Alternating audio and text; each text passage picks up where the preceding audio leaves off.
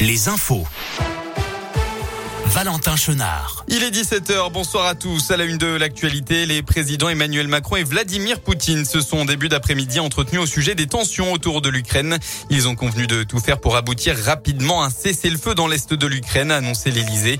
Les deux dirigeants se sont également accordés au cours de leur conversation téléphonique sur la nécessité de privilégier une solution diplomatique à la crise actuelle et de tout faire pour y parvenir.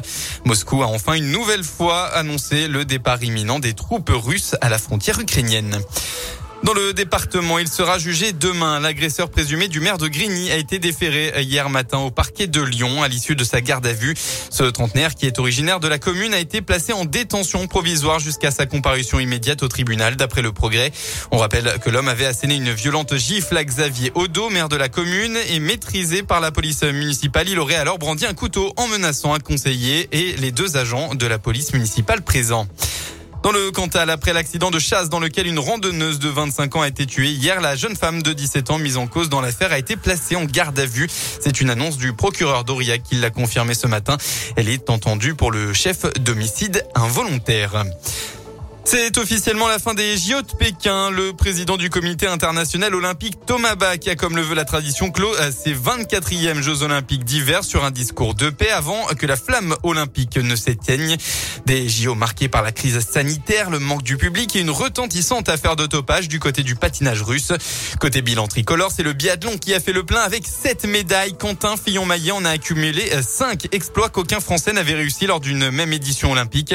La délégation française repart avec 14 médailles au total, dont 5 en or, les deux de Quentin Fillon-Maillet en biathlon, en individuel et sur la poursuite, celle de Justine Brezas-Bouger en biathlon aussi sur la Mastart.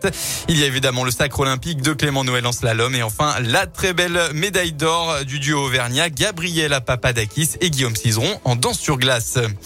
Un mot de basket, le coup d'envoi a été donné il y a quelques secondes. L'Asvel se déplace actuellement sur le parquet de la JL Bourg pour la 25e journée d'élite. En foot, Nice se prend de l'avance sur l'OL pour la 25e journée de Ligue 1. Les Niçois se sont imposés à domicile tout à l'heure face à Angers, résultat 1 à 0. Après le nul face à Lens, l'Olympique lyonnais pointe à 7 points de Nice et donc de la troisième place. Ce soir, match de clôture de cette journée. Le Clermont Foot se déplace à Marseille à 20h45. Voilà pour l'essentiel de l'actualité. La météo de votre début de semaine, eh bien, ce sera mitigé dans le département demain. Le temps va alterner entre averses et éclaircies et ce tout au long de la journée. Concernant les prochains jours, eh bien, quelques nuages mardi et surtout le retour des belles éclaircies mercredi et jeudi. Côté température, enfin, vous aurez au maximum de votre journée demain entre 9 et 11 degrés. Bonne fin d'après-midi à tous à l'écoute de Radio Scoop.